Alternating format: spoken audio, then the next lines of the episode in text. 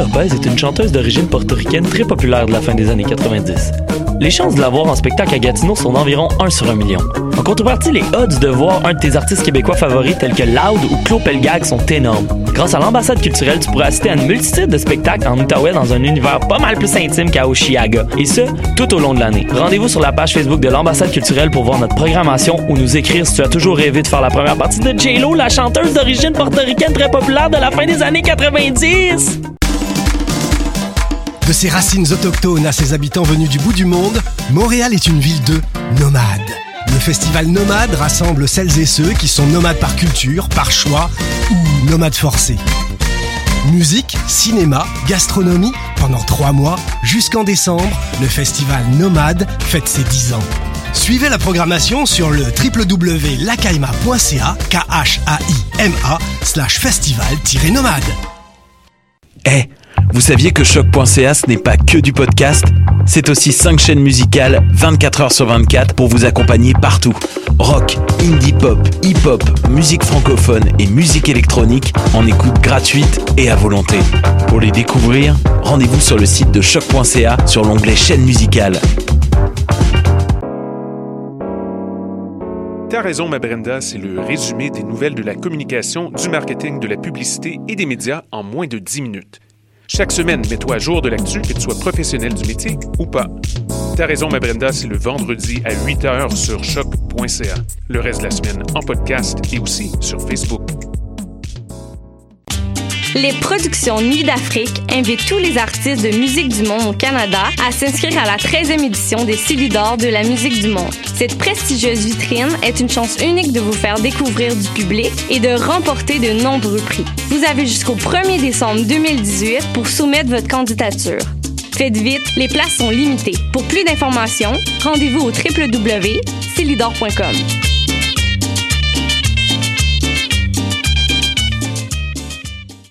Podcast, musique, nouvelles. Vous écoutez choc.ca.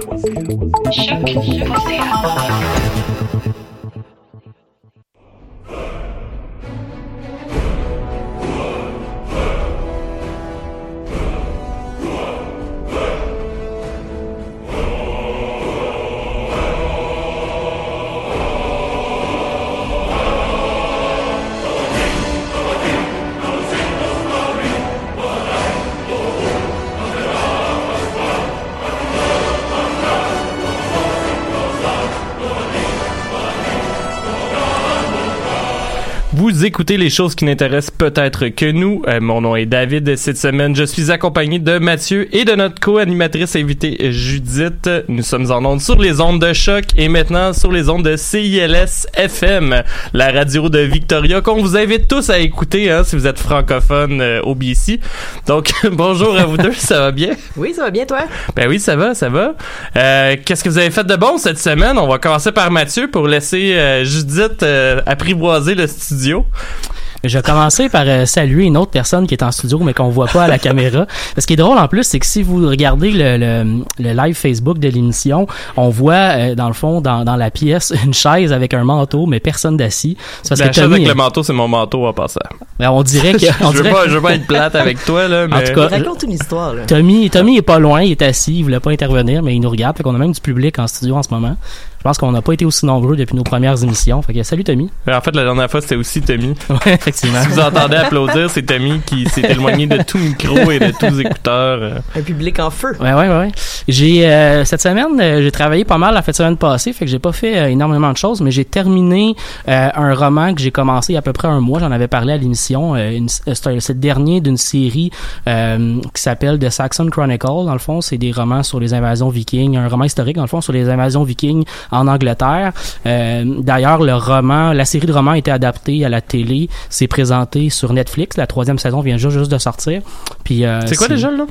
Euh, sur Netflix, c'est The Last Kingdom. C'est le- Ok, ouais. Ouais, Ouais, ça, ça m'est super gros affiché sur Netflix. Ouais, ouais, ben ils en font de la grosse promo là. C'est comme, c'est pas directement eux qui font la. pro- Je pense que c'est une coproduction. Genre c'est un, un peu compliqué des fois les, les qui produit tout là, mais je pense que c'est une coproduction. Puis mais ça a été envoyé sur Netflix euh, au complet là, dès toute la saison est là au complet la troisième. Euh, moi je les ai toutes écoutées puis euh, les, les- la troisième saison est de loin la meilleure de la série, mais euh, euh, je trouvais que la production était un peu cheap, genre sur les costumes, sur les décors, sur ce genre de trucs-là. Mais c'est assez fidèle à ce qui se fait dans le bouquin. Fait que si, euh, si ça vous permet de découvrir un peu cet univers-là, puis vous avez envie de lire les, les bouquins de Bernard Cornwell, c'est euh, c'est quand même des bons romans historiques. Ça parle de quoi, en fait? C'est ça, c'est les invasions vikings euh, en Angleterre euh, à la fin du 9e siècle. Euh, fait que ça raconte un peu euh, la chute des quatre royaumes saxons qu'il y avait en Angleterre, un, un après l'autre. Ils vont pas mal tous tomber aux mains des Danois. Puis le dernier royaume, qui est un peu le titre aussi de la série télé, mais du premier roman aussi, euh, c'est le royaume de Wessex dans le sud de l'Angleterre. Euh, on suit les aventures, dans le fond, d'un saxon qui euh, euh, était le, le- le fils d'un seigneur euh, dans le royaume Ça, le plus au nord. Juste pour préciser ça, Tommy, c'est pas un instrument de musique. Toi, tu te mélanges avec saxophone. tu peux continuer, Mathieu. Merci Dave. Euh, et et ce, ce, ce, ce gars-là, dans le fond, qui s'appelle Uhtred, euh, est un saxon, il est né saxon, mais euh, il va être élevé par des Danois, il va être capturé très jeune, puis il va être élevé par eux. Fait que il, il est à la fois euh, de nationalité saxonne, mais de religion, il va être païen, euh, ce qui va y amener énormément de problèmes parce qu'il y a des prêtres partout dans les royaumes saxons. Fait qu'on va suivre un peu ses aventures, puis il va, il va suivre un peu tout le monde. Il y a des personnages historiques qui existent pour de vrai qui sont dans cette série-là. Alfred le Grand, entre autres, qui est le seul roi de toute l'histoire de l'Angleterre qui possède le nom de Le Grand après son nom, entre autres parce qu'il a résisté aux invasions, puis il a propulsé après ça la conquête des autres royaumes pour créer plus tard l'Angleterre. C'est comme son petit-fils, je me souviens bien, qui, qui va créer ce royaume-là. Mais c'est bien, bien fascinant, ça se lit super bien. C'est comme des petits romans d'aventure, de 300 pages qui se lit assez rapidement. C'est quand même le fun. Sinon, euh, sinon, euh, ben cette semaine, il y avait des euh, des histoires avec la NASA que j'ai trouvé bien le fun à suivre. La sonde InSight a été euh, a atterri sur la sur Mars lundi, je pense, ou en tout cas avant-hier, Cette hier. semaine. Cette semaine, en tout cas. Puis si vous avez pas vu le, le vidéo euh, sur euh, euh, moi en tout cas ça me fascine genre d'affaire là, là mais le, le vidéo de la NASA qui est paru euh, cette semaine c'était quand même le fun. C'est un gros vidéo d'une heure là. Il y a pas euh, c'est pas si intéressant que ça parce que c'est pas on voit pas la fusée à- atterrir évidemment. On voit la salle de contrôle par contre de la NASA accueillir cette nouvelle là ça je trouvais ça bien bien le fun parce que c'est quand même des gens qui travaillent sur ces projets là pendant des années. Puis qu'il y a, il y a une section dans, dans le vidéo de 7 minutes où la sonde entre dans l'atmosphère de Mars. Puis là ils ont aucune nouvelle. Ils savent plus rien de ce qui se passe parce qu'il y a plus de communication qui vient av- avec eux. Ils savent pas si la sonde a explosé dans, dans, la- dans l'atmosphère de Mars. Ils savent pas s'il y a eu un problème d'atterrissage. Il y a un gros 7 minutes où tu as une énorme tension dans la salle. Tu pourras entendre une mouche voler là c'est assez impressionnant. Puis euh, après ça quand, quand ils ont confirmation que la sonde a été euh, atterri comme il faut mais là tout le monde tout le monde capote là. Euh, puis c'est c'est pas une sonde particulièrement intéressante ils vont aller euh, étudier des phénomènes euh, sismiques euh, sur Mars puis envoyer des infos sur Terre là. Ben, c'est mieux que pas d'informations. Effectivement, effectivement, mais euh, je sais pas, c'est pas l'affaire qui me trouve que je trouvais la plus intéressante du monde. Euh, sinon, ce matin, il y a Radio Canada Science euh, euh, sorti un petit vidéo d'une entrevue avec euh, l'astronaute David Saint-Jacques qui est en ce moment au euh, Kazakhstan, je me souviens bien. Il va Avec partir. Birgingo. Ok. Et il va partir euh, pour pour l'espace euh, lundi prochain dans un voyage euh, assez assez hot quand même. Fait qu'il y a comme un, un- il y avait comme un vidéo live euh, dans le fond d'entrevue, mais les gens pouvaient poser des questions euh, euh, directement à lui sur comment il se sentait puis tout le kit. Puis c'est super super intéressant. On a quand même un gars qui, tu sais, les cinq prochains jours, il est dans ses derniers milles de préparation pour aller dans l'espace. Là, c'est quand même intense. Il part combien que- de temps? Je sais pas, c'est ben, d'habitude c'est quand même des assez longues missions. Je connais pas le détail de sa mission à lui. Là. Je sais que lui il est à la fois, il est à la fois, euh, euh, il, a, il a à la fois une diplomation de polytechnique en génie physique, mais il est aussi médecin. Fait qu'il va étudier entre autres des trucs de médecine c'est là-dedans. Là. Il a parlé pendant un bout de temps dans son entrevue des effets sur le corps que dans l'espace qui sont Mhm. pas particulièrement hot quand tu y penses comme il faut puis que tu regardes ça. Là. Ouais. Fait que c'est une des choses qui étudie beaucoup justement les effets sur le corps pour savoir que qu'est-ce que doivent comment ils doivent préparer les astronautes pour bien euh, bien survivre puis bien vivre dans l'espace. Puis revenir aussi. Ouais, ça ben c'est ça. souvent. Ah, exactement. Ouais, ouais. Notamment, il y, a quelques, ben, il y a quelques années, il y avait justement les, il y a deux frères de, qui dans la NASA, deux frères jumeaux. Il y en a un des deux qui était allé dans l'espace pendant plus qu'un an. Puis quand il est revenu, mais il était rendu plus grand que son frère. Puis ils ont fait plein, plein, plein de tests parce que c'est deux frères jumeaux. Fait qu'ils ont, ils ont comme, ils ont comme pu faire des comparaisons super, super intéressantes pour, euh, pour connaître justement les, les effets sur le corps de ce qui se passe dans l'espace. C'est pas mal tout ce qui m'a intéressé cette semaine euh, en geekness. Euh, je, je repasse le micro. euh, Ben merci Mathieu. Euh, Judith, qu'est-ce que t'as fait de bon cette semaine? Ou, prom- en fait, durant toutes les années où t'étais pas, t'étais pas à l'émission, là. Je veux dire, Alors, t'étais assez je vais libre. hein? commencer par je suis née à Montréal, mais en fait, je, je dois dire que je suis contente d'être là. C'est une émission que j'écoute assez souvent. Là. J'ai écouté la première émission, puis toutes les émissions à partir de la cinquantième, parce que j'avais arrêté un bout. Là. Euh, c'est ça. oui, la, la première émission, t'as découragé de nous C'est écouter. ça, puis je suis revenue éventuellement. Je me suis dit 50 émissions, ça doit être assez rendu professionnel. C'est- Je sais pas si tu es au courant, mais à la pre- après la première émission, en fait, il y a une nouvelle règle qui fait qu'on n'a plus le droit de parler de sujets qu'on n'aime pas parce que j'étais tellement lourd avec l'émission de Killing qu'on a décidé de plus en parler. Mais ouais, c'est tout. Ben oui, c'est ça. Fait que euh, c'est ça. Je suis contente d'être là. Ça me permet aussi de venir à l'UCAM, qui est euh, l'université dont je détiens un diplôme. En fait, mon bac vient d'ici. Fait que euh, c'est bien drôle de voir les gens qui ont l'air d'avoir euh, deux ans dans l'université. C'est quand même intéressant. Et euh, Dave l'a pas dit, mais euh, je suis la première femme à l'émission euh, qui vient ici. Alors, euh, je dois donc parler de sujets de femmes. J'ai trouvé, Dave, tu vas être content, euh, une information sur le jeu Sim 5 qui serait dans des boîtes Pourquoi ce quelque serait un part. sujet de femme, scène? C'est ça, ça c'est mon punch d'après. Il n'y a pas de jeu de femmes. Tous les jeux sont pour tout le monde. J'allais dire, j'ai Ah. vraiment beaucoup d'heures à The Sims, puis genre, je me suis acheté un ordinateur pour The Sims. Ben, questionne ton de identité de genre, Dave. Ouais. Mais c'est quoi ton info sur Sims 5? Oui, hein, je savais que tu serais intéressé. Ben, Chris. Donc, euh, j'ai vu un vidéo d'un gars qui a vu une offre d'emploi. je me c'est ça, et qui disait à l'intérieur que ça prenait euh, un programmeur qui était capable de faire de la modélisation de Sims. Donc déjà, ça sonne un peu ça. Et également qu'il fallait qu'il soit capable de faire de l'émulation de différents comportements selon le contexte. Et les contextes proposés, c'était soit cruiser dans un bar nautique, chose que les gens font souvent, Ben oui. ou cruiser dans un bar dansant.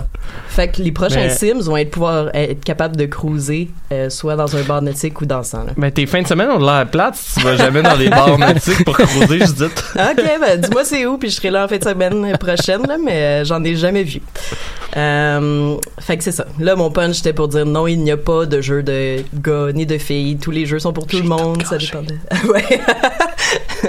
Honnêtement, euh, c'est ça. Fait que je ne reviendrai pas sur le fait que je suis une femme parce que ça change rien.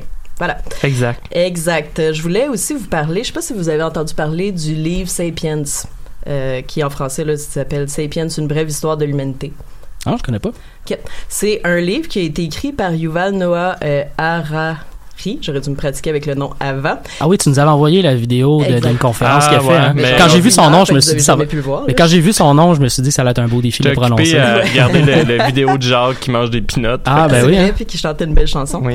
Euh, c'est- la version anglaise a été publiée en 2014. C'est un livre qui euh, a été publié en 35 langues. C'est donc un best-seller à travers le monde. Mhm. Puis euh, ce que ça raconte en fait, c'est l'histoire de l'humanité, mais euh, vraiment à partir du moment où ce qu'il y avait plusieurs sortes d'humains.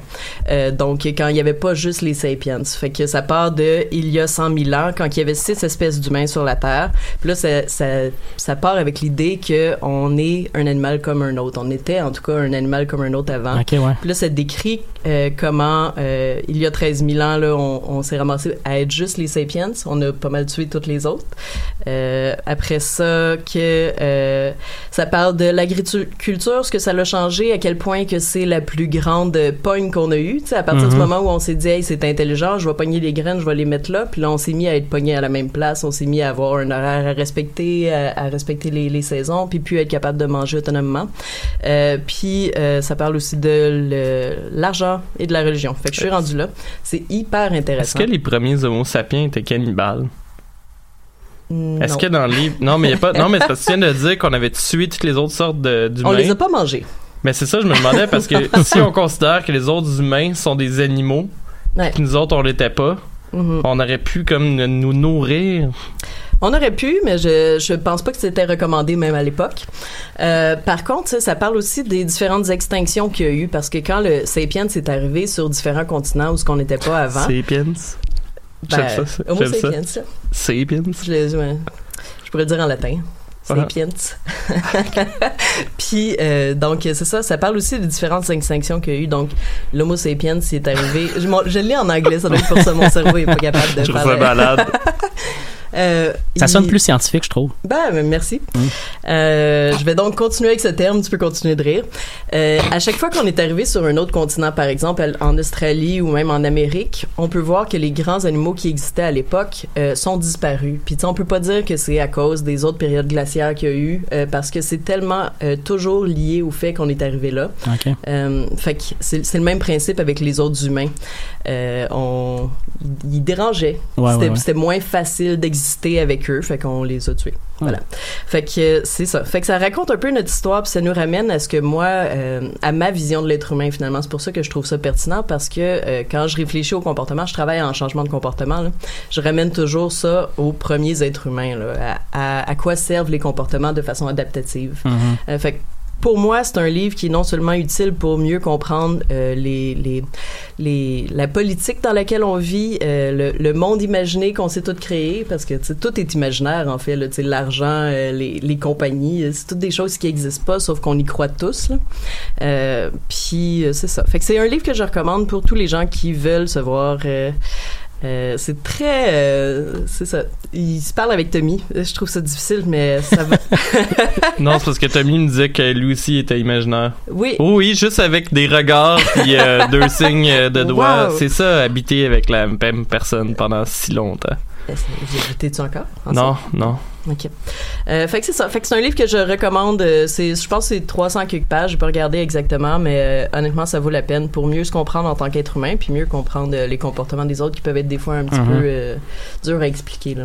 C'est intéressant de voir en plus que, tu sais, dans, dans les dernières semaines, on a beaucoup, on a beaucoup parlé dans les médias de la, de la tribu des sentinelles euh, dans l'océan Indien qui, a- qui a tué un Ouais. missionnaire qui est venu les voir, mais cette gang-là qui vit isolée depuis des dizaines de milliers d'années, Mhm. c'est pratiquement ces premiers humains-là qui, euh, qui vivent en petits groupes, qui sont ramassés complètement isolés, qui sont restés comme ça depuis toujours, tu sais.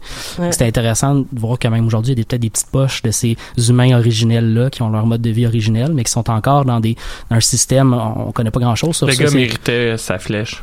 Vraiment. Moi, je suis d'accord avec ça. Ouais, Ah ouais, pour solide, vrai, là, solide. c'est comme... J'ai beaucoup ri. Ben là, il est mort. Mm.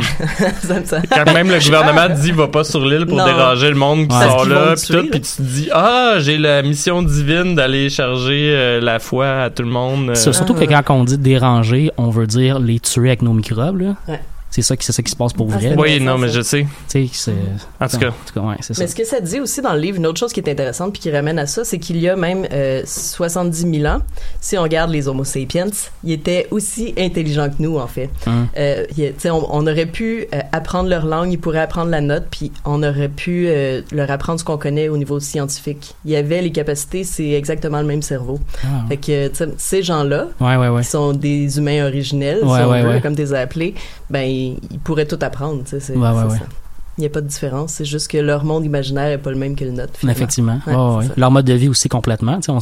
on connaît pas grand chose sur leur mode de vie, mais on, on peut imaginer qu'ils n'ont pas nécessairement de l'agriculture euh, très très développée, puis on- ils ont pas nécessairement de monnaie non plus entre eux. C'est quand même une très petite population aussi, il faut dire. Là. Ils, Mhm. ils estiment entre, euh, je pense, moins de- entre 100 et 150 personnes. Fait que Je pense pas- que c'est dans, dans le cadre dans lequel le troc peut encore fonctionner Ouais. facilement. là. Ouais, ouais. Mhm. Mhm.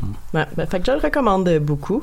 Sinon, est-ce que vous avez vu le cratère euh, au Groenland qu'ils ont trouvé? Non? C'est une suite en fait de ça. C'est euh, un cratère qu'ils ont découvert qui est en dessous de euh, la calotte glaciaire et euh, il est une fois et demie la taille de Montréal en fait. Ce qui est intéressant avec celui-là, premièrement ils l'ont trouvé avec les satellites, fait que ça c'est cool. Ils ont trouvé un impact rond là parce qu'avec la fonte des, des glaciers, tu peux voir euh, en tout cas, ils l'ont trouvé grâce à ça. Ils l'ont regardé pendant euh, deux ans, puis là, finalement, euh, la NASA a dit que ce cratère-là, ce, ce, ce cratère-là serait la météorite, c'est ça que je cherchais, c'est le mot météorite que je cherchais. La météorite serait arrivée entre euh, il y a 12 000 ans et 3 millions d'années, ce qui est très récent et ce Hmm. qui est aussi un gros, gros gap. Et euh, ce qui est intéressant là-dedans, c'est que c'est possible que l'être humain, l'Homo sapiens, a été là pendant ce temps-là. et- Qui a vécu cet événement traumatique Exactement. Mais comme ils savent pas si c'est entre 12 000 ans et 3 millions d'années, euh, Ouais, ouais, on ouais. sait pas vraiment. Mais euh, ils vont en savoir plus euh, après un bout de temps. là. C'est peut-être un des événements traumatiques qui a créé certains des mythes qu'on a encore aujourd'hui. Tu sais. Les mythes de l'inondation avec Noé, puis des trucs comme ça, ça, ça vient d'événements comme ça qui ont créé des tsunamis ou ce genre d'affaires-là. Mhm. Hum, c'est intéressant. C'est c'est comme à la fois le fun de, de découvrir qu'on qu'on ben, se rendre compte qu'on découvre ces affaires là mais c'est un peu triste aussi de voir qu'on l'a découvert parce que ça fond là Ouais, c'est sûr, c'est sûr. Dis de même, hein? Ouais. Puis, euh, ce qui est intéressant, c'est que d'habitude, on n'en trouve pas. La, la raison pourquoi ils savent que c'est jeune, c'est que d'habitude, on n'en trouve pas en dessous des glaciers parce que ça bouge. Et normalement, ça érode le sol. Fait qu'on n'en voit pas du tout en dessous. Fait que c'est le premier qu'on trouve en dessous de la glace. Et euh, c'est donc le plus récent qu'on a en dessous, euh, de, qu'on connaît, là, Mhm. dans tous ceux qu'on a. Alors, c'était ma semaine. D'ailleurs, euh, voyons, en parlant, merci Judith. D'ailleurs, en parlant de, de fonte, euh, de glacier, tout ça, ça me faisait penser euh, si je l'avais pris dans mes notes. Puis là, peut-être que je vais comme mal expliquer la situation, mais tantôt, euh, justement, euh, j'ai vu sur Facebook passer un article du New York Times qui parlait de l'armageddon des insectes, Euh, comme quoi il y a un gars, je me sais plus c'est dans quel pays, qui faisait du vélo avec son fils, puis que il voyait son fils crier en faisant du vélo puis avoir du plaisir, puis qui, dans son souvenir, se souvenait en fait de euh, quand il était plus jeune, qui était pas capable de faire du vélo sans manger des mouches puis avoir plein de bestioles dans la bouche ou qui rentrait dans les yeux puis tout ça. Et là, il remarquait en fait que son fils avait pas ce problème-là. Puis euh, l'article en fait en tant que tel parle que euh, voyons, le réchauffement planétaire et les changements climatiques viennent tellement lentement Mm. que c'est comme si on se souvient plus vraiment de ce comment c'était avant puis qu'on s'habitue ça devient la norme en fait Ben, puis que clair. là, en fait, cette situation-là l'a fait remarquer qu'il y avait vraiment moins d'insectes qu'avant. Et comme les insectes sont à la base, en fait, euh, de, de, les, voyons, De tout. ouais, de, de toute la, La chaîne chaîne alimentaire, alimentaire, c'est ça que je cherchais, euh, que ça y a comme remis en pleine face Ouais. euh, qu'il y avait un problème, mais comme il dit, il dit ça, ça doit faire 20 ans qu'il y a de moins en moins d'insectes, puis ça y a pris quand même 20 ans avant de se rendre compte qu'il y avait de moins en moins d'insectes. Puis euh, non, c'est super intéressant. C'est un article du New York Times que je vous invite à lire. C'est un peu dépressif, par exemple, mais euh, c'est ça. Puis si j'ai bien compris, le gars, dans le fond, c'est un, c'est un gars de science. Fait que là, il est en train de faire des démarches puis tout pour voir tout ça. Anyway, euh, sur une note plus joyeuse, euh, c'est la fin de mon mois sans alcool ce soir. Yeah! Donc, euh, euh, nous allons évidemment à la brasserie Chélier ce soir. Pour Ben les gens oui. qui voient pas. Fait que euh, je vais pouvoir prendre euh, de la bière ce soir. Cependant, je vais faire attention parce que ça fait quand même un mois que j'ai pas bu et euh, ça risque de pas prendre grand chose. Comme la dernière fois que j'ai fait un mois sans alcool et qu'après deux shooters, j'ai regardé notre ami Merlin et que j'ai dit je pense que je suis vraiment chaud. Euh, sinon, la saison 2 de Overkill The Walking Dead, qui est un jeu que j'avais parlé dans le passé, euh, sortait ce midi. J'ai pas encore pu l'essayer, évidemment, parce que j'étais à l'université. Et si jamais le jeu vous avait intéressé d'une quelconque façon, il y a un starter pack euh, de la saison 1 euh, qui est sorti aujourd'hui euh, à 30$ US. J'ai pas regardé le prix canadien, par exemple. Mais ça peut vous falloir la peine pour vous donner un petit aperçu de qu'est-ce que le jeu euh, que je vous avais parlé. Sinon, il y a un jeu qu'on n'a jamais parlé, je pense, à l'émission, qui est en spécial, mais euh, on a un ami qui a joué énormément. Ça vaudrait la peine euh, peut-être de regarder ça. Et je suis quand même surpris qu'Alexandre Ducharme nous en ait pas parlé dans le passé, mais il s'agit de Battletech, qui serait un jeu à la XCOM, mais avec des gros robots. Donc, euh, d'où le pourquoi euh, je suis surpris qu'Alexandre euh, n'en ait pas parlé. Et euh, c'est ça. Sinon, j'ai appris tantôt que la Hongrie allait être euh, rajoutée à Civilization 6 dans la nouvelle expansion. Euh, Il y a aussi un nouveau mode First Player à The Sims 4. Euh, Tantôt, on a regardé avant que tu arrives, Mathieu, plein de vidéos un peu creepy euh, de, de Sims 4 en first person, Ah ouais? euh, dont euh, un vidéo qui nous montre qu'est-ce qui se hein? passe quand on a une relation sexuelle. Ce qui veut dire qu'il se passe... crac, crac. Oui, ouh, ouh, ouh. Et euh, il se passait absolument rien dans la vidéo. En fait, il était un peu buggé. Les personnages bougeaient pas. Il y a comme, c'est comme si tu passais en dessous puis par-dessus la couverte euh, qui était vraiment mal faite. On a vu une vidéo où ce que quelqu'un se noie. C'est un peu mal principe, mais tu le sais à la fin que la personne est morte. Fait que c'est Ouais. juste comme buggé puis à la fin c'est super trash. peu, Et il y a un mode qui existe de Sims 4 que je ne connaissais pas qui fait que les enfants peuvent stabber les adultes dans le cou avec un couteau de cuisine. Ça manquait Fait vraiment au jeu. a vu, fait qu'on a vu une vidéo en first person de quelqu'un qui se fait stabber par son enfant. Honnêtement, celui-là, il était quand même fabuleux. Oui, et hein. l'enfant était couvert de ça après. En tout cas, c'était vraiment trash. C'est comme un des plus beaux moments de comme ma pour vie. pogner le coup, c'est fou. Oui, oui, c'est vrai, c'est précisé, euh, précisé dans le mode que soit, en fait, il se tape dans le cou, soit il éviscère euh, les gens. Ah, ben Donc, oui. euh, un charmant mode, euh, comme Judith le disait, qui manquait Mhm. au jeu de Sims 4 pour ajouter plus de réalisme Euh, évidemment, on s'attend à ce qu'il y ait une version américaine qui sort ou ce que l'enfant tire par accident du gun. Sinon, euh, pour les joueurs de Life is Strange, euh, nouvel épisode, l'épisode de la saison 2, me semble, ça fait comme 4 mois que l'épisode 1 est sorti. Ça doit pas faire si longtemps que ça, mais euh, l'épisode 2 va sortir en janvier. Euh, je vais vous en parler quand tous les épisodes vont sortir parce que j'ai beaucoup aimé la saison 1 en fait. Mais c'est le genre de jeu qui ça me fait chier. J'avais fait ça en fait avec un jeu de Telltale. Je pense que c'était Batman Enemy Within que j'avais acheté quand il y avait un ou deux épisodes de sortie parce qu'il était en spécial. Puis j'avais comme oublié que le jeu était dans ma librairie à demander après avoir fait les deux épisodes parce que c'est juste deux heures de jeu puis à demander t'es comme c'est long là. Fait Mhm. que c'est c'est vraiment plus intéressant en fait quand je comprends pas en fait les jeux qui sortent euh, des épisodes à chaque trois mois. Ben, J'imagine qu'ils peuvent refaire de la pub probablement. C'est une façon de dire, regarde, on ajoute quelque chose, on ajoute du contenu. Ils peuvent Ouais. faire une petite pub de temps de temps. Puis, euh, Ouais, mais en même temps j'ai l'impression que tu payes le plein prix pour un jeu qui est pas fini là. ben ouais. Ouais, C'est- Moi, ça me laisse sur ma faim puis ça me fait comme là, déconnecter complètement. Mhm. En fait, avec toutes les fucks qu'il y a eu avec Telltale dernièrement, euh, Ils la, sont morts. la saison, ben c'est ça, la Ouais. saison finale de The Walking Dead, ben il y a deux épisodes. Parce qu'ils ont pas pu finir, mais c'est que ça veut dire que le jeu était pas fini, fait qu'ils t'ont Ouais. vendu un jeu full price, pas fini, puis Hmm. t'auras jamais la fin du jeu parce que la compagnie va faire faillite. En gros, là. Fait que je trouve ça un petit peu donc. Mhm. Euh, tout ça pour dire que c'était pas mal le tour parce qu'il s'est pas passé grand chose en fait de, de geek dans ma semaine. J'ai recommencé à écouter The Office. Mm. Euh, c'est toujours euh, Toujours une bonne idée. La version américaine, j'ai pas tant trippé sur la version euh, britannique. J'ai pas écouté tant que ça. Puis j'ai pas été capable de finir le premier épisode de la version québécoise. Euh, fait que je vais m'en tenir à la version euh, américaine que j'adore euh, plus que tout. OK. C'est le fun, ça dure 20 minutes, Ah, puis genre je mange en même temps, ou Ah. je fais des affaires. là, J'ai juste regardé l'anglaise, en fait. Je trouvais Ah. que l'américaine, il manquait de malaise. Il y en avait beaucoup plus dans l'anglaise. Ben en fait c'est ça, c'est que je pense que dans l'américaine il y a comme le bon niveau de malaise. Ah, je, je suis plus à l'aise avec plus de malaise. Ah, en ok. fait. Ok. Ça. Mais anyway, fait que tout ça pour dire que cette semaine on a une émission quand même euh, assez euh, portée sur le gaming. Euh, pour ceux qui n'avaient pas vu la description de l'émission, en fait euh, il y a Judith qui va nous parler euh, du jeu. Wow, Shroud of the Avatar, j'ai comme eu un blanc euh, tout à coup. Donc Shroud of the Avatar, euh, moi ensuite je vais vous parler du jeu Kingdom Come Deliverance et euh, Mathieu va vous parler de l'expansion de Crusader Kings 2 Holy Fury qui est sortie dernièrement. Donc euh, Judith, on va te laisser la parole pour ta première chronique et j'espère qu'elle ne sera pas la dernière euh, euh, à l'émission, surtout que tu as fait un choix autre que Euro Truck Simulator 2. Donc euh, on J'ai eu de la salue ton choix. pas le faire, honnêtement. Là. J'ai, j'ai- mais vu qu'il y avait déjà eu une chronique Ben là-dessus, oui, hein. je l'ai faite euh, sur autre chose. Shroud of the Avatar, en fait, c'est un jeu que j'avais hâte qu'il sorte depuis 2009. Donc, ça fait 9 ans Quand que j'attendais sa sortie. Hum. ouais. Et euh, la raison pourquoi j'attendais sa sortie depuis ce temps-là, c'est que euh, en 2009, il y a euh, Richard Garriott, qui est aussi un nom que j'ai de la misère à prononcer, je sais pas pourquoi, qui a créé euh, Portalarium, qui est une entreprise de jeux vidéo. Pourquoi c'est Oh, intéressant bon, ça? je savais même pas ça. En Ouais, fait. ben, Portalarium. des affaires. C'est, c'est le, le studio, en fait, qui produit euh, Shroud of the Avatar. Euh, donc, pourquoi Richard Garriott est important? C'est à cause des jeux qu'il a créés avant. Euh, je dois donc raconter l'histoire euh, des jeux précédents. Euh, tout a commencé en 1981 avec le premier Ultima.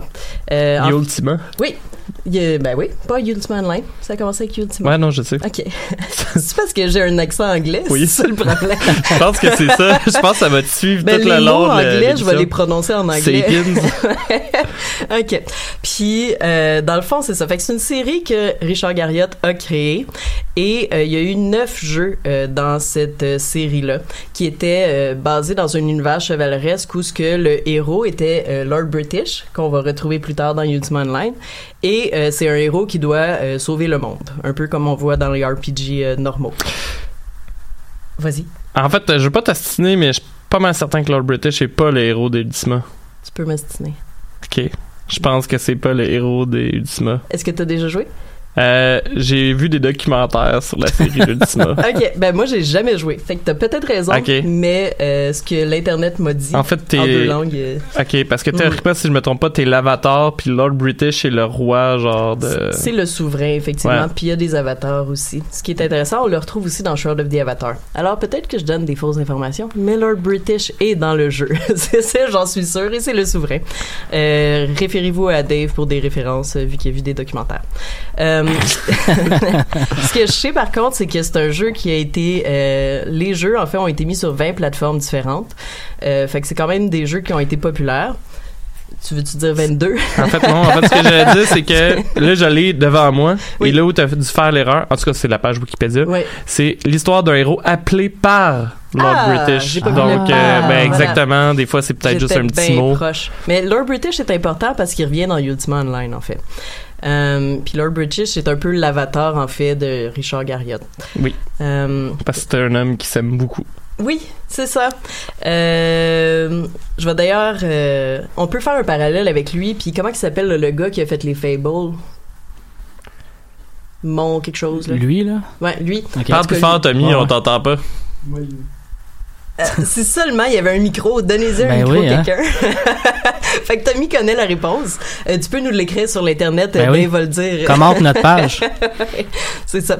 Et euh, c'est ça, le gars de, de Fable en fait aussi avait un gros gros euh, Problème avec son ouais c'est ce problème de narcissisme qui fait qu'on attendait les jeux puis que finalement il était pas euh, aussi bon qu'on s'attendait parce que lui il les a vendus vraiment fort. Pendant des années par contre euh, Richard Garriott a créé des bons jeux Euh, parce que après la série Ultima il y a eu Ultima Online qui est qui était le meilleur jeu au monde qui est possiblement euh, bref. Ben, j'ai, j'ai rejoué euh, dernièrement, Ouais. en fait, v'là- ben, dernièrement, v'là, mettons deux ans, parce que t'as encore le, le principe de 30 jours euh, gratuits, là, si tu t'inscris euh, sur la version... euh, Ah, peut-être, mais à ce moment-là, non.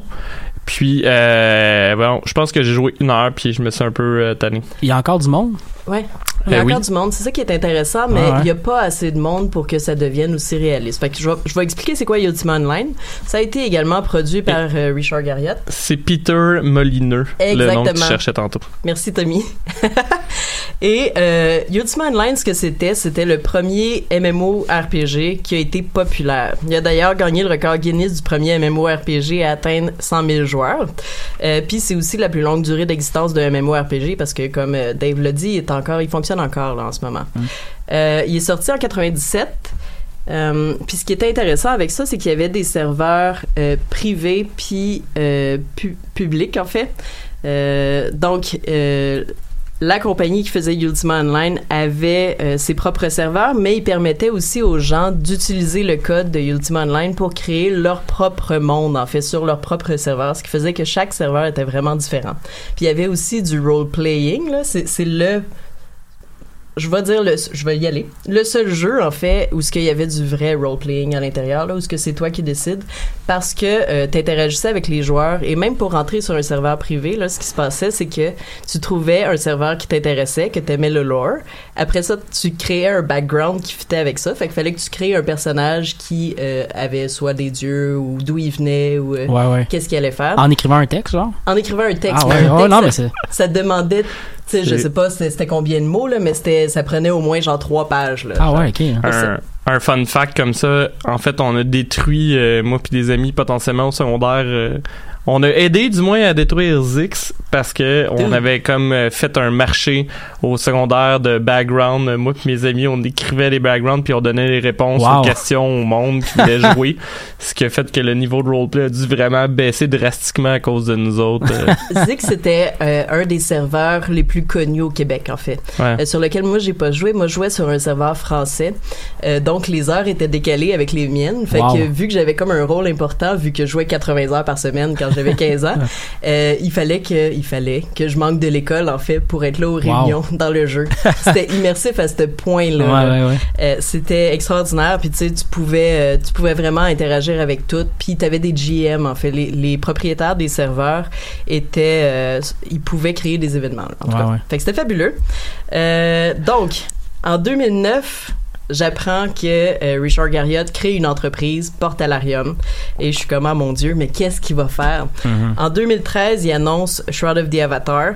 Euh, Huit jours plus tard, j'y pitch 125 pièces parce que Il y avait une campagne de financement. ça. j'ai j'ai c'est ça j'étais comme fais le jeu je te donne tout mon argent. Euh, puis tu sais j'étais en- ouais non j'avais fini l'école rendu là. Euh, mais c'est ça fait que j'ai shut up and take my money là.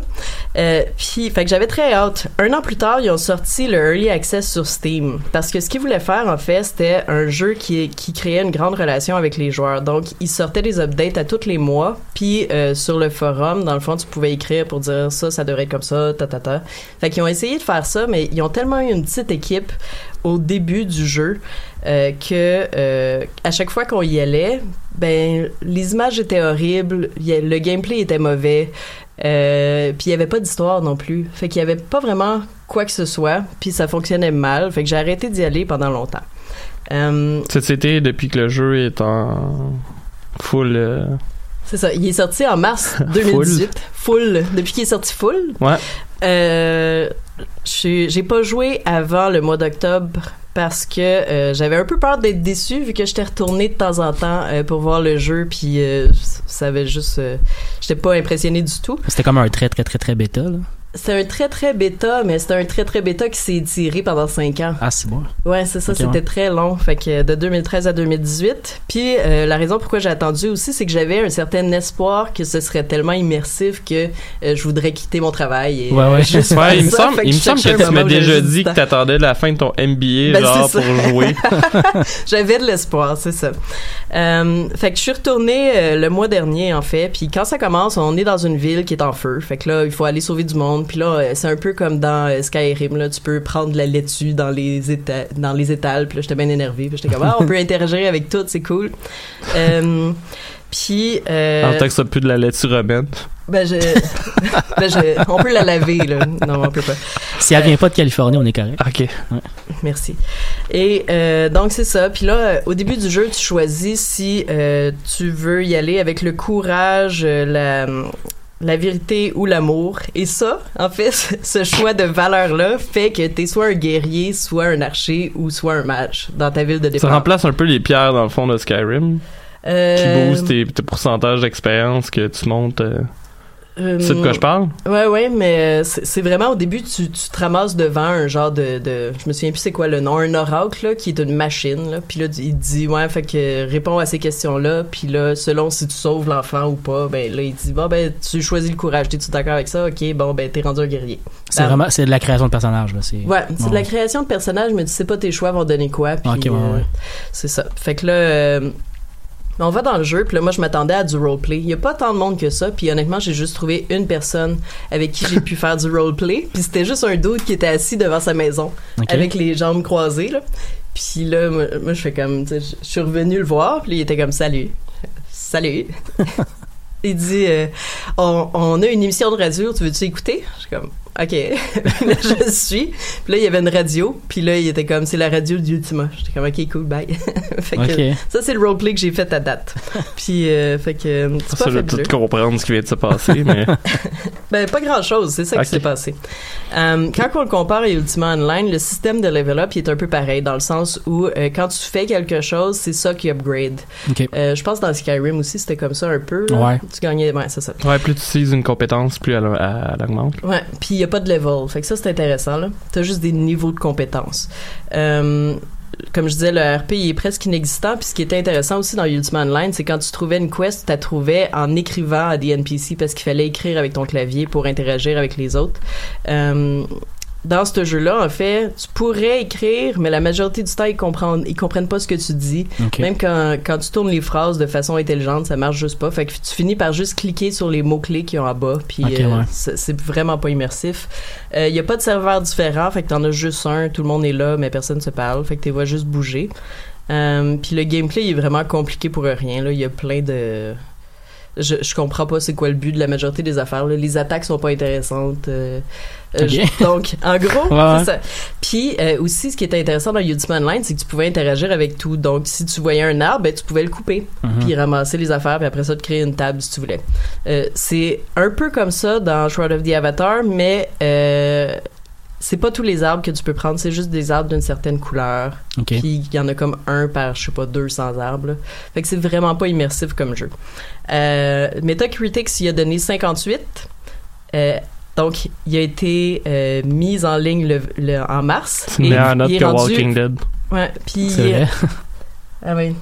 Mais euh, il est rendu free to play depuis octobre. Oh, ok. Ouais, c'est ça, parce que personne l'achète. Ouais. Parce que les graphiques sont pas full beau, ce qui est pas la, ce qui est pas la fin du monde, ça me dérange pas de Mhm. jouer dans un jeu lettre, là, mais c'est juste euh, vraiment pas euh, ce qu'on s'attendait avec autant de temps. là. Mais c'est sûr que quand, quand les graphiques sont pas beaux, tu t'attends au moins à ce que l'histoire soit hyper, hyper prenante Mhm. ou, ou qu'il y ait d'autres choses qui, qui va, qui va t'accrocher. Là. Que- Comme tu disais, l'immersif, toi, c'est ce que tu cherchais beaucoup, Ouais. beaucoup là-dedans. Tu le retrouves pas tant que ça. Il me semble, Dans ce temps-là, on dirait que les graphiques sont encore plus lettres, tu sais. On dirait que. Ben, tout- plus. ouais, c'est ça. Mhm. Tu t'attardes à des affaires, là. il me semble que les graphiques sont assez similaires avec genre ceux de Neverwinter Night. ouais, je pense que ce c'est le même engine, là, ben, c'est ça. ben, c'est ça, puis c'est quand même un jeu qui date de 2003-2004 là, Ouais. fait qu'en 2018 c'est un peu weird que ça Puis vous parliez là, de monter des échelles la semaine dernière, je pense. Ouais, ouais, ouais, ouais. On monte pas d'échelle, Non, on clique hein. dessus, puis Ouais, ça nous pitch en haut. Là. Fait que euh, c'est ça. Fait que euh, puis l'histoire pourrait être intéressante, mais euh, a- le monde est tellement grand Ouais. que euh, en fait on on se perd parce qu'il n'y a pas de, de livre dans lequel il y a toutes les quêtes là fait que ce qui est intéressant mais il y en a tellement qu'on se perd là-dedans fait que à qui je le recommande? Ben à ceux qui ont payé parce que vous avez payé pour fait que jouez euh, jouez un peu ouais, là, c'est au une moins là bonne raison. Ouais, c'est ça. Puis tu sais, j'ai joué 28 heures. Les 15 premières heures étaient quand même le fun. Puis après ça, il y a des quests que j'essayais de faire. Puis euh, les, toutes les quêtes sont buggées. Hier soir, j'ai essayé de rejouer. Puis ça buguait aussi. Ah. Fait qu'un moment donné, euh, je vais juste euh, abandonner. Puis je me suis acheté les Assassin's Creed. Fait que je Ah, pense que- Ouais, c'est ça. Mais maintenant, Black Flag. maintenant qu'il Ouais. mais maintenant qu'il est free to play, tu penses-tu que les gens, mettons, moi je suis pas dans cette gang-là, mais les gens qui ont déjà joué à Ultima Online, les gens qui ont, qui ont un background dans cet univers-là, puis Mhm. qui voudraient vivre un peu de la nostalgie, ça vaut-tu la peine au moins de, sauter dans cet univers-là pendant une soirée, mettons, Ben, ou tu le recommandes même pas tant que ça? Pourquoi pas, mais le début, tu sais, euh, justement, t'as pas le role-playing que Hum. t'espérais dans, que t'avais dans Ultima Online, puis t'as pas, euh, t'interagis pas avec le monde. C'est vraiment pas le même feeling. Ok, là. T'as ouais. comme l'impression d'être dans un un jeu qui a été bâti avec une toute petite équipe puis qui s'est bâti trop vite sur une trop petite base. Ouais. Fait que c'est comme si tout était euh, monté sur quelque chose qui ne fitait pas d'avance. là. Pas Avec, si- avec une fanbase qui Mhm. avait des attentes gigantesques aussi. Puis tu sais, ils, ils ont ramassé 10 millions de dollars là, en kickstarting. là. Fait que euh, il y a une coupe de monde. tu t'attendrais un... tu à pas faire vivre euh, Richard Garriott pendant comme 40 ans et avoir un bon jeu à la place. Puis tu sais, si tu veux acheter une maison dans le jeu, ce qui est intéressant dans Ultima Online, là, tu pouvais l'acheter avec la- de, de l'argent du jeu puis même la construire, mais ça coûte 100 pièces en vrai argent. Ah, fuck. Ah, c'est c'est Ah, c'est- pour vrai? Ah, ça, c'est lourd. Tu peux pas l'acheter dans le jeu? lourd. C'est- Je me souviens plus c'est combien, mais il s'arrange pour que tu payes parce que c'est tout ce qui reste dans le fond pour payer. Puis tu sais, euh, le Black Friday, là, j'ai tellement eu d'offres d'eux autres là. C'est euh, c'est ouais, c'est ça. Fait que c'est bien ordinaire. Euh, je le recommande. Le vendredi noir. Ben oui, je parle, euh, je suis à moitié américaine, j'ai à moitié le droit. Fait que Le, le vendre- le vendredi de Red Guard. voilà. Ah, ah, ah. Ah ouais, tu pourrais tout traduire ce que je dis en anglais, c'est bien. Oui. Parfait. David, Donc, euh, ben oui, euh, moi, en fait, cette semaine, je voulais vous parler du jeu Kingdom Come Deliverance, euh, que j'ai parlé un petit peu la semaine passée, et euh, voyons, que j'avais parlé jadis, il y a fort longtemps. En fait, Kingdom Come, euh, c'est un jeu à la première personne euh, qui se trouve dans un univers médiéval, mais pas un univers euh, médiéval fantastique. En fait, Judith, si tu cherches quelque chose pour raviver ton amour pour le roleplay, autre que Shroud of the Avatar, Kingdom Come serait une bonne option. J'écoute. Cependant, euh, Kingdom Come, un des gros problèmes par rapport à ça, et euh, c'est sans doute dû à sa, sa situation qui se veut très historique, là, très accurate, euh, accurate, accu, sapiens. Euh, c'est à notre tour de rire de Dave. donc euh, très très accurate de, de l'histoire. Euh, on peut pas créer de personnage, donc euh, ce qui est un peu dommage. euh, je- j'entends j'entends Alexandre euh, sacré d'ici de son ton autobus qui part pas euh, de Berry-UQAM, euh, sacré en fait sur le fait qu'on peut pas créer notre propre personnage et on est obligé de jouer un homme Ah, ça, en fait. Est-ce que Euh, le rôle de femme serait trop plate parce qu'on serait en train de ben- laver la maison puis de Ben, nourrir en- les enfants? en fait, je me suis posé la question. 13 ans. Je me suis posé la question, puis euh, je me dis que ça aurait pu être quand même intéressant. Je veux dire, dans Mount and Blade, euh, t'as la possibilité. C'est plus dur, par exemple. Puis il précise, si tu joues une femme, ça va être plus dur. Mais je pense que ça aurait pu être justement une option euh, de, de, de jouer quand même une femme et de- de- d'augmenter le, le niveau de difficulté.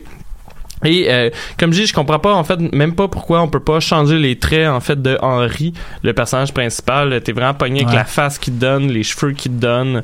Puis j'aurais aimé ça quand même le, le customiser et à la limite même changer le nom. Là. Le seul avantage qu'il y a d'avoir un nom en fait, c'est que les personnages peuvent t'appeler par ton nom Mm. autrement que genre change, euh. Hey. En même temps, ça, devrait, ça sera pas si compliqué que ça de faire une banque de noms connus. Non, ben ils l'ont fait pour Fallout 4, euh, C'est si ça. je me trompe pas, là, entre autres. Donc, euh, effectivement. Le- L'histoire, en fait, de Kingdom Come, c'est euh, que tu incarnes Henry, qui est le fils du forgeron du village de Skalitz. Euh, comme je le disais la semaine passée, euh, ton père a un passé un peu étrange que tu connais pas, mais euh, à cause de son passé, il est visiblement ami avec le lord de, de la place. Et, euh, voyons, lorsqu'il y a une invasion euh, de ton village euh, par une armée Attends, je me souviens jamais. C'est quoi De cumin. Et non, les, je parle pas de l'épice euh, ici.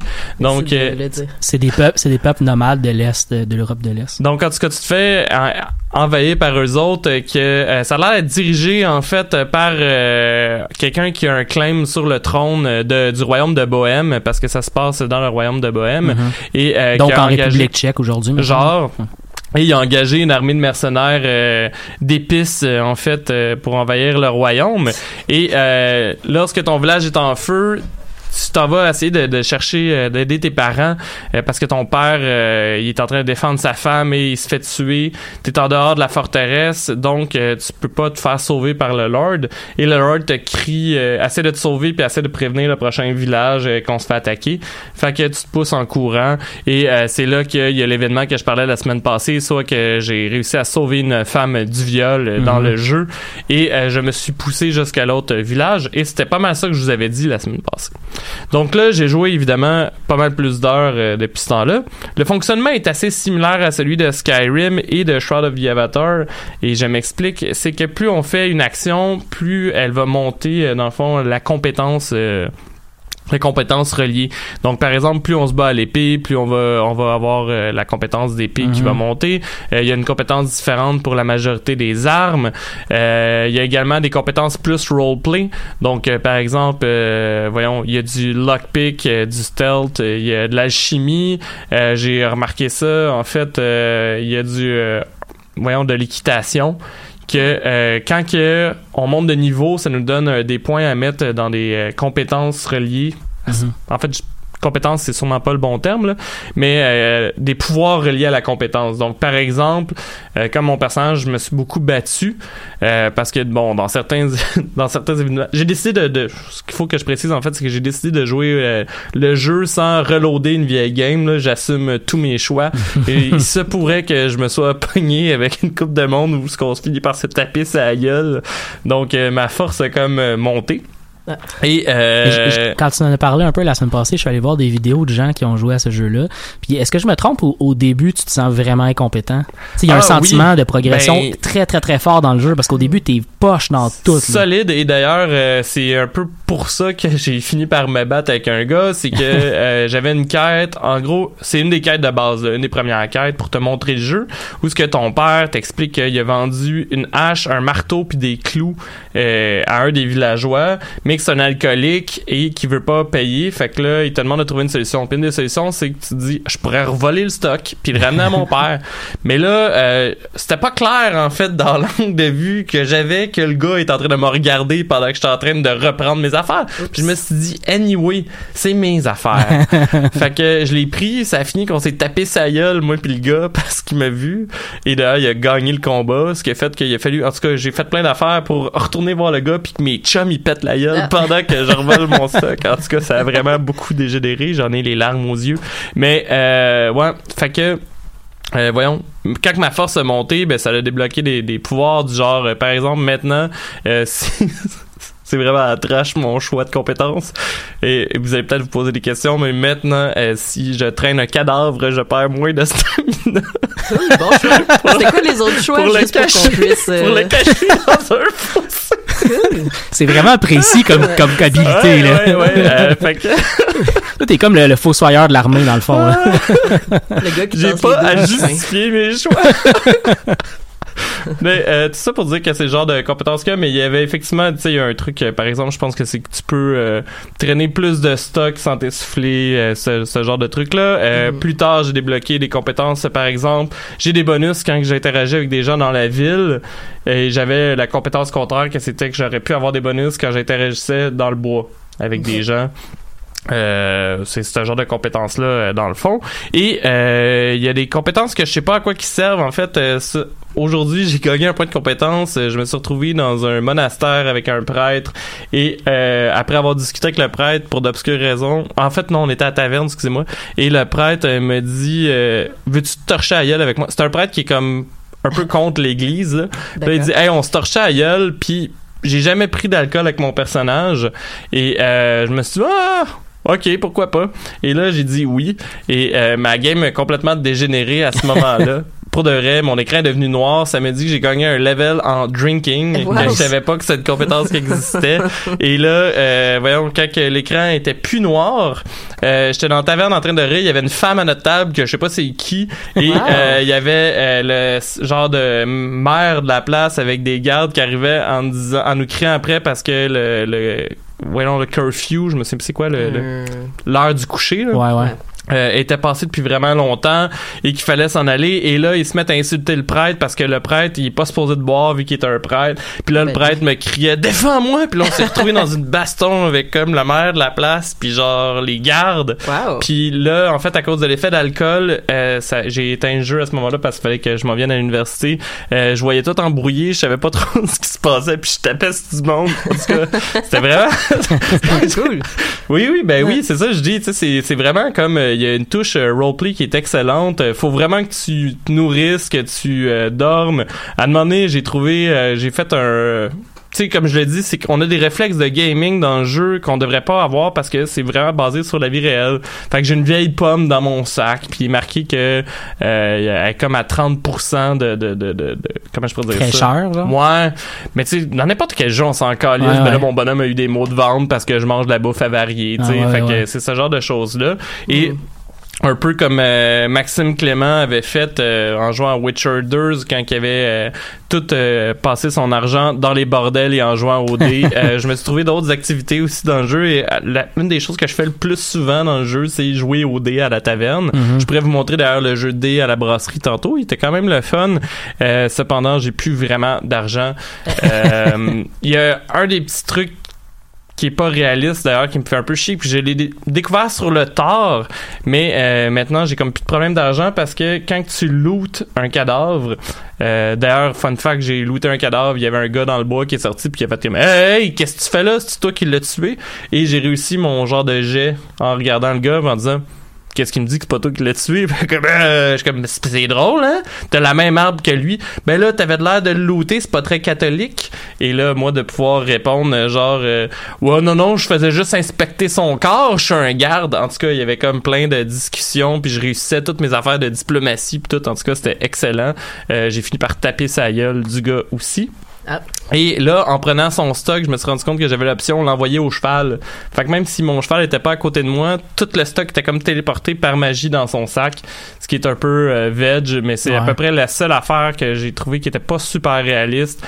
Euh, Il y a des quêtes, euh, les quêtes sont quand même diversifiées. Là, par exemple, j'ai un forgeron dans un village qui me dit Hey, faudrait que tu ailles voir euh, dans tel village, il y a des rumeurs comme quoi le forgeron utilise la sorcellerie, je peux pas compétitionner comme ça et ton personnage est comme la sorcellerie, ça existe pas, genre Ouais. ouais.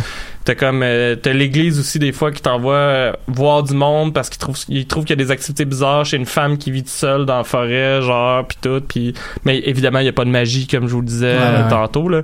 Donc euh, non, c'est quand même assez hot, la musique est super bonne aussi. Hmm. Euh, pour de vrai quand je me suis torché la gueule avec le prêtre tantôt, euh, ça me donnait envie d'être au Moyen Âge et d'avoir des festivités parce que la musique elle me met- la musique du Moyen Âge c'est comme c'est cool, tu sais, ça me met dedans. en mettre au bar. Puis euh, sûrement, mais je m'en vais au Dragon Rouge là bientôt. Ah, euh, wow. dans, dans quelques semaines, fait que je vais être bien content. Euh, non, ça vaut quand même la peine selon moi comme jeu. Par exemple, il y a un peu de bugs, euh, même si ça fait presque un an qu'il est sorti. Il est sorti en février dernier. Il est à 72 donc j'attendrai peut-être les ventes. Il y a déjà trois DLC, j'ai pas essayé encore les DLC, mais je pense que c'est un jeu qui vaut vraiment le détour pour les fans euh, d'histoire et de jeux euh, moyen-âgeux. Euh, je sais qu'on avait parlé quand j'avais parlé en premier, Mathieu, du jeu comme quoi c'était pas nécessairement intéressant de pas être un héros dans un univers euh, Ouais, de ouais. jeux vidéo, mais euh, même si je me suis senti vraiment comme un attardé mental au début du jeu, j'ai quand même beaucoup de plaisir, ne serait-ce que d'interagir avec les gens. Ouais. Euh, puis j'ai comme tout des petites missions simples là, parce que tu finis par être un garde dans le fond un Mhm. soldat dans une armée puis c'est quand même le cool fait que Mathieu je m'excuse il te reste 7 minutes Ben euh, oui. en fait 6 minutes C'est pas grave.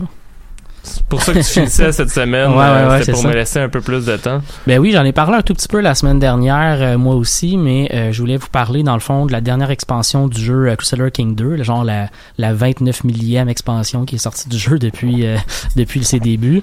Euh, Holy Fury, c'est par, c'est paru après deux semaines à peu près.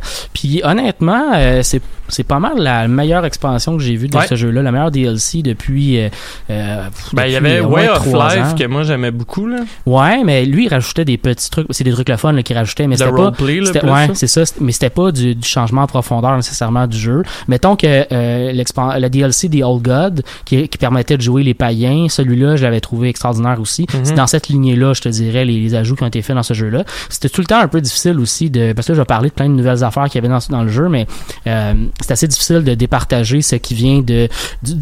du DLC, excusez, ou euh, ou de la mise à jour, parce que dans, dans les jeux de Paradox, chaque fois qu'il y a un DLC, il y a aussi une grosse mise à jour qui est faite.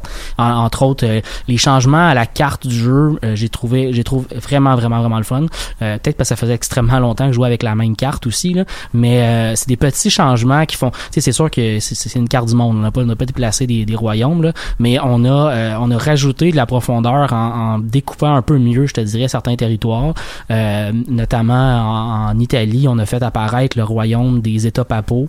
Euh, on, a, on a développé un peu plus à certains endroits. Je dire qu'il y y a comme un duché de plus à peu près à chaque royaume. Fait qu'on a, on a un peu plus euh, rapetissé la, la map en termes de, de, de territoire. Puis ça, ça rajoute un petit peu plus de profondeur, je trouve, dans le jeu. C'est quand même le fun d'avoir ça.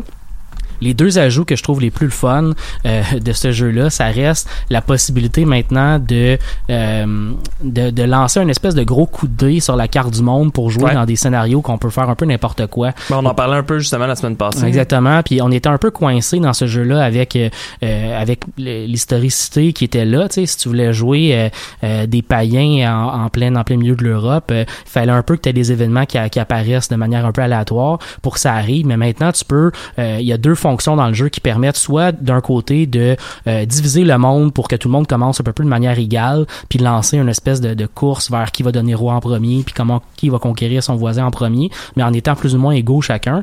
Ou euh, tu as la possibilité de carrément changer ta map au complet puis devenir un peu ce que tu veux. Euh, puis ça c'est quand même pas mal le fun de l'essayer, surtout avec quelqu'un comme moi qui a joué énormément à ce jeu-là puis qui a besoin de raisons pour jouer au jeu là, parce que j'ai il y a plein d'affaires que j'ai déjà de trop 1000 fait. heures là 3000 cucs. ouais. ah c'est bon Ouais, c'est ça. Fait que tu sais, j'ai besoin de raisons pour jouer là. Ça fait trois fois que je joue le roi de France, ça me tente pas tant de le jouer. Mais si d'un coup le roi de France est rendu un canard qui croit dans des dieux euh, du sang, ben euh, ça devient le fun. Que ouais, quand- ça change un peu quand, la game. quand je dis qu'on peut euh, qu'on peut faire un gros coup de dé, il y a vraiment des, Ah. des euh, manières de customiser le jeu qui sont rendues assez assez développées. Est-ce que assez t'as dit un canard ou Ouais, un ouais. renard? un canard. Il, y a- il y Ouais, en fait, il y a- moyen de remplacer les cultures par des animaux, genre. Ok. Fait que ça devient le Ouais. Royaume des chevaux de tel Ah, ben, endroit. c'est- Ouais, mignon, ça a mis, euh, mis le lien d'ailleurs euh, en dessous de notre vidéo sur Ouais. la page, mais ouais. C'est quand même super, super le fun. Sinon, les deux, euh, les deux groupes dans le jeu qui ont été le plus modifiés, qui sont le plus intéressants, ça reste les catholiques puis les païens. Euh, j'ai pas beaucoup joué païens, mais j'ai, Il doit avoir modifié les musulmans aussi. Euh, c'est très- quand même un gros groupe religieux dans le jeu. ouais, mais très très très peu. Ah, Euh, pas. c'est vraiment les catholiques puis, euh, puis les païens qui ont été beaucoup beaucoup modifiés dans ce jeu-là. Euh, les païens entre autres ont beaucoup beaucoup plus de d'options maintenant quand tu vas réformer ta religion, puis tu vas ta religion va devenir une religion un peu plus euh, euh, officielle, euh, organisée c'est comme ça qu'ils appellent ça. Euh, Mhm. Tu vas avoir beaucoup plus d'options pour rajouter des bonus à ta religion puis leur rajouter des, des options. Si par exemple tu veux que t'aies- t'aies- les gens qui suivent ta religion aient des bonus pour attaquer par la mer, ce genre d'affaires-là peut peut exister quand tu quand Ok, tu fais quand ton, cool. Ouais, ça c'est super le fun. J'ai notre ami Guillaume Descoteaux a joué entre autres avec les Nordiques là, puis euh, il, a, il a réformé la religion euh, euh, des Vikings pour créer quelque chose de super le fun dans lequel il faisait encore plus de sacrifices de gens. Puis tu sais, c'était super le fun à jouer. Euh, Hmm, plus de sacrifices, toujours Exact, mieux. tout le temps, tout le temps. Mhm. Euh, mais quand, quand tu joues un viking puis tu t'en vas attaquer Rome puis tu sacres Rome puis tu tues des plein plein de prêtres, c'est quand même très très cool comme roleplay à faire. Sinon les catholiques ont beaucoup de modifications vraiment le fun aussi. Maintenant tu dois te faire couronner, tu peux faire baptiser ton, Ouais. ton enfant. C'est Par le des- pape. Ouais, c'est des petits Pour le ajouts. coût de 250 pièces d'or. Pas cher, pas C'est c'est le genre de petits trucs le fun qui rajoutent un peu plus de profondeur au jeu en termes de, de, de roleplay que tu peux faire dans, dans les divers euh, dans les divers parties du jeu. Puis après ça, il y a, il y a- j'ai pas je me suis pas rendu jusque là malheureusement, mais il y a aussi des améliorations qui ont été faites au, au fonctionnement des croisades de ce que j'ai compris, mais j'ai pas beaucoup joué dans ce dans ce monde-là du jeu, mais vraiment vraiment je recommande énormément ce jeu-là. Toutes les gens si vous voulez même si vous voulez découvrir le jeu, là, ça fait beaucoup de DLC à acheter, mais si J'ai checké, honnêtement, là. Ouais, c'est Euh, un moins gros, gros 15%, puis c'est 298 Ouais. et 37 dollars. Puis je me Mais- disais, my Mais l'idée au début, puis c'est comme ça que moi j'ai acheté le jeu de base, puis après ça j'ai acheté un DLC à Le la jeu de fois. base, je pense que ça arrive souvent en stock qui est gratuit. Il, ouais, il vient souvent en spécial, en tout cas vraiment pas cher. Mais euh, l'idée, c'est d'y aller un DLC à la fois, puis voir un peu c'est quoi les ajouts qui sont faits au DLC. Si, t'as- si tu vas pas jouer, mettons, avec les musulmans nécessairement dès le début, mais il y a un DLC qui permet de jouer avec ces- c'est les musulmans. Fait que si tu vas pas le faire, ajoute pas le DLC dès le début. Tu sais, choisis les trucs que tu as besoin. Mais ce que je voulais dire, c'est que si tu commences maintenant à, à jouer à ce jeu-là, celui-là, ce DLC-là, Holy Fury, c'est un, c'est un incontournable. Surtout si tu vas jouer avec les catholiques dès le départ. Merci Mathieu. Euh, c'est bon, hein? On a gaulé. Ouais. Fait que euh, ça va être tout pour cette semaine. Merci beaucoup Judith. On espère que tu as aimé ton expérience. Nous autres, on a apprécié. Ou du moins, c'est ce qu'on va dire au micro. Et euh, si vous voulez venir nous rejoindre, euh, on s'en va à la brasserie Chérier. Je sais pas on va être combien de temps là, mais voyons, Tommy va sûrement fermer la place. Vous allez sûrement le voir. oui, vous allez pouvoir le voir alors qu'il se cache de la caméra. Donc, bonne semaine tout le monde. Merci. Merci, bye. うん